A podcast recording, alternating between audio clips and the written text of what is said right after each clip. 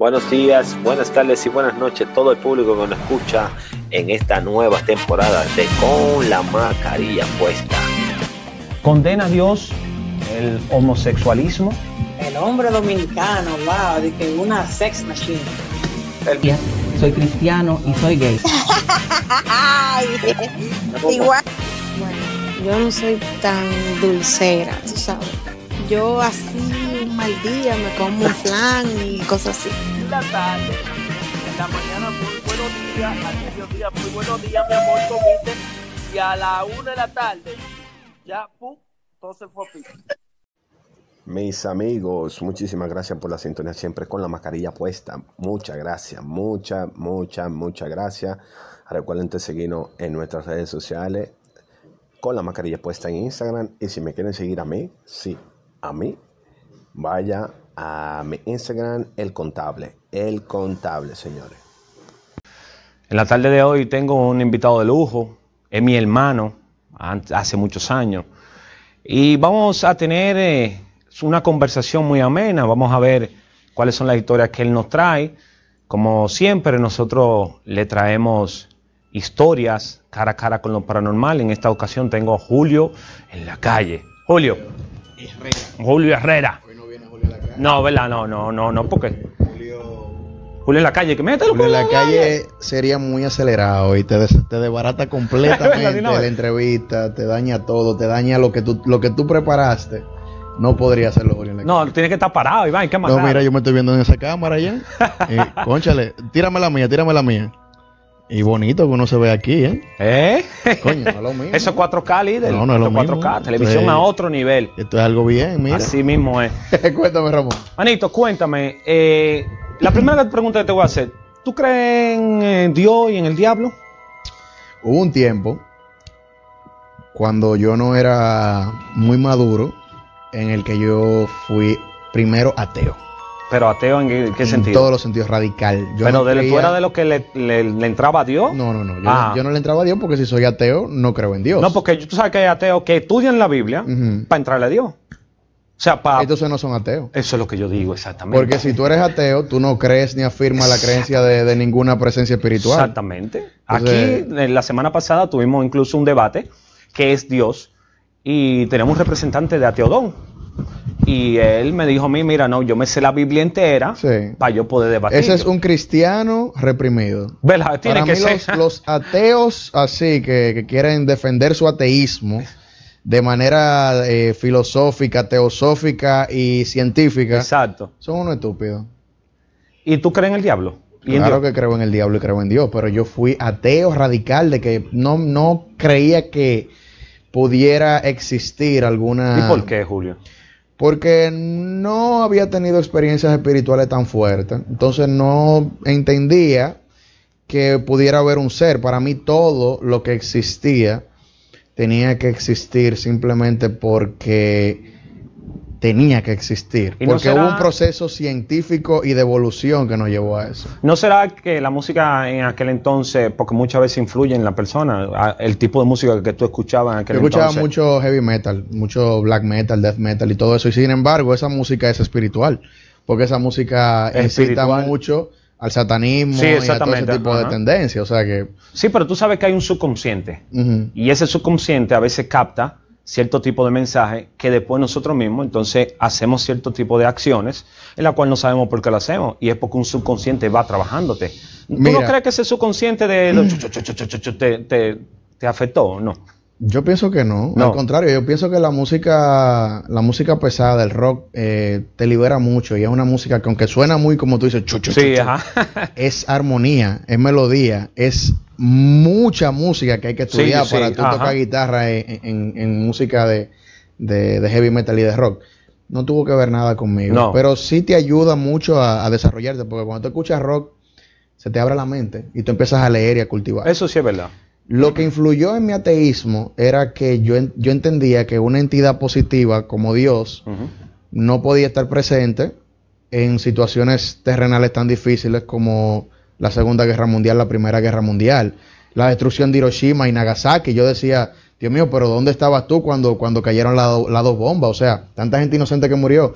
¿Dónde estabas tú cuando la Segunda Guerra Mundial Hitler mató más de 6 millones de judíos en el holocausto nazi? ¿Dónde estabas tú cuando, cuando en la Guerra Fría eh, el mundo estaba en tensiones, cuando en Vietnam mataron tantos jóvenes, cuando en La todas las guerras, la peste es- borbónica, todo lo que ha sucedido en la historia, ¿dónde estabas tú, Dios? Yo me cuestionaba. Yo decía, entonces tú no eres real, tú no existes. ¿Y Tú eres un- una invención de alguien para manipular a la gente. Eso entendía yo. Eso entendía yo. ¿Y qué te llegó? Yo decía que todo lo que sucedía simplemente porque los seres humanos somos animales. Con, somos animales. No, yo sé, yo sé. Somos yo animales. comparto O eso tú contigo perteneces al totalmente. reino animal o al Totalmente. reino vegetal. Claro, no eres un vegetal. no, yo sé. O sea, tú eres un animal. Ajá. Yo soy un animal. Sí, sí, estamos claros. ¿eh? ¿Entiendes? Entonces, si tú no eres un vegetal, tú eres un, Sí, un- claro. un animal. Un animal. Pero un animal con un coeficiente que se supone que tú Sí, tienes claro, un coeficiente pensante, un- un co- pensante, aunque no siempre es así. No siempre es así. El asunto entonces que yo decía, eh, entonces nosotros no estamos aquí, el mundo no es cruel, el destino no es cruel. Todo simplemente está hecho eh, por supervivencia, como los animales. En la selva, el animal más fuerte es el que gana, Exactamente. el que arrebata claro. la presa. Claro. Y los demás, los débiles, tienen que morir. Así es la evolución. Yo entendía que tú eres el espermatozoide más fuerte y tú fuiste el que llegaste al óvulo. Entonces, todo para mí tenía ese sentido lógico de las cosas. O sea, no había misericordia, no había perdón, no había oportunidades. Así veía yo, yo el mundo. Esa era la forma en la que yo veía el mundo. ¿Qué te hizo cambiar? Mira, a mí me dio, eh, esto es algo que, que muy pocas personas lo saben, eh, a mí me dio cáncer, a mí me dio ¿Cáncer? cáncer, eh, muy jovencito, yo tenía, yo tenía 19 años y yo fui al médico con mi madre porque yo tenía un dolor ¿Cáncer de dónde? de próstata, Oh, sí, y a la edad que yo tenía. Santo padre. Pero, ¿y no se Comienzo- supone que eso es Un ya uno comienzo mayor? de cáncer. No, en esta etapa, yo tenía 19, se supone que para una persona de 40, 50 años. Wow. Y mi mamá me llevó y el médico dijo, aquí se ve una protu- protuberancia muy rara, muy extraña, que tenemos que ver qué es. Y cuando fueron a analizarla, vieron que era eh, algo que tenía procedencia cancerígena. Por ende, yo tuve que someterme a muchísimos análisis, a muchísimas pruebas para poder analizar esa cuestión. ¿Y no te dio, no te dio miedo? Yo me derrumbé, yo era un niño, porque yo siempre he sido una persona muy abierta y yo sabía lo que, lo que me venía. Yo dije, bueno, cáncer, me, voy a morir. Claro. Me voy a No, morir. acá, me voy a morir y voy a sufrir. Entonces yo dije, bueno, yo lo voy a resolver fácil. Antes de que me empiece el proceso, yo me voy a dar un tiro en la cabeza. ¿En serio, Julio? Yo me quería matar. ¿Y Yo lo comentaste o yo lo te digo la verdad, yo no veo la vida para yo sufrir. La vida, No, yo yo desde de que llegué al contigo. mundo, No, yo loco, yo, acuerdo vine a, a ser feliz. No, yo estoy de acuerdo. yo dije, Eso- yo voy a sufrir, me voy a matar. Te estoy hablando ¿No te, da, radical. no te daba miedo? O sea, mano, porque... No, porque yo tenía miedo de, de sufrir, de sufrir la enfermedad, era lo que yo tenía miedo. Sí, pero, o sea, ese, ese momento... Sí, fue, porque fue chocante. La mayoría de personas, en un momento a otro, hemos pensado en quitarnos la vida, mano. O sea, no, pero ese fue. Eso pero fue, uno le da miedo, Eso o sea. fue por, por ese momento. Yo nunca he pensado en quitarme la vida, Ok. de que por una depresión, ay, me voy a matar. Pero en ese momento, yo dije, bueno, yo estoy bien ahora. Cuando empiecen los síntomas, me voy a matar. no es fácil, mi hermano. No es fácil. No es fácil. ¿Y cómo superaste esa etapa? Mi mamá empezó a ir a la iglesia. Yo no creía en iglesia, como te dije, yo era radical, radical, yo era ateo, yo no creía ni en Dios ni en el diablo, para mí todo eso era... ¡Pi! Lo puedes Y- decir aquí, no importa, ¿eh? Ah, bueno. Aquí estamos. Yo dije, no, yo simplemente me voy a, me voy a limitar a escuchar la palabra de Dios. O sea, Porque te- desde pequeño, aunque yo no creía en Dios, tú sabes que a todos nosotros nos fundamentan con la palabra sí, de Dios. Claro que sí. A mí empezó a ir a la iglesia, yo empecé a ir a la iglesia con ella, ¿Qué, qué Mm. iglesia? iglesia cristiana. Cristiana. Empecé a ir a la iglesia con ella, empecé a, a investigar y a indagar en las cosas de Dios. Y sentí algo que yo nunca había sentido un día, ¿El qué? el Espíritu Santo. En serio. ¿Cómo, lo, ¿Cómo se te manifestó el Espíritu? Yo estaba deprimido, llorando, llorando. A raíz de- de a la raíz de la enfermedad yo estaba afligido y estaba llorando en la iglesia. Me hinqué y empecé a orarle con mucha fe a Dios y de repente yo empecé a llorar pero de alegría. Y yo empecé a sentir como que algo estaba en mi cuerpo, como que me inundaba y como que me, me erizaba y como que no podía contener la alegría. Yo empecé a llorar de una forma Sí, claro, incontrolable. Claro. Incontrolable. Eso la ciencia no lo podía explicar. Ni lo puede explicar. y mi naturaleza científica. Entonces, inmediatamente tú sientes. Mi naturaleza científica cambió Claro. a una naturaleza espiritual, claro en ese momento. Claro. Esa experiencia yo me hice adicto a ella. Empecé a buscarla siempre, empecé a Exacto, tener una comunión con Dios. Ya yo estaba que yo oraba de noche, por la mañana, por la tarde. Yo quería, me hice adicto a esa presencia. sentir claro. sí, Fui claro. cristiano un tiempo, muy O vivo. sea, fuiste, quiere decir que no eres cristiano. no, porque es que tú sabes que llega un momento en el que lamentablemente el mundo te llega y tú te descarrías. Y dice la palabra que cuando tú te descarrías, si tú tenías dos demonios, vienen siete más. Sí, más pero la palabra también nos dice de- en la cual que no se cae un solo cabello. Todo lo que está humano. pasando en tu vida, Dios lo permite. Entonces no es de carrillo, Yo tú no lo estás bajo así. propósito. Que muchas veces, oye, ¿qué pasa? ¿Por qué corrijo esto? Y es bueno que todas las personas sepan.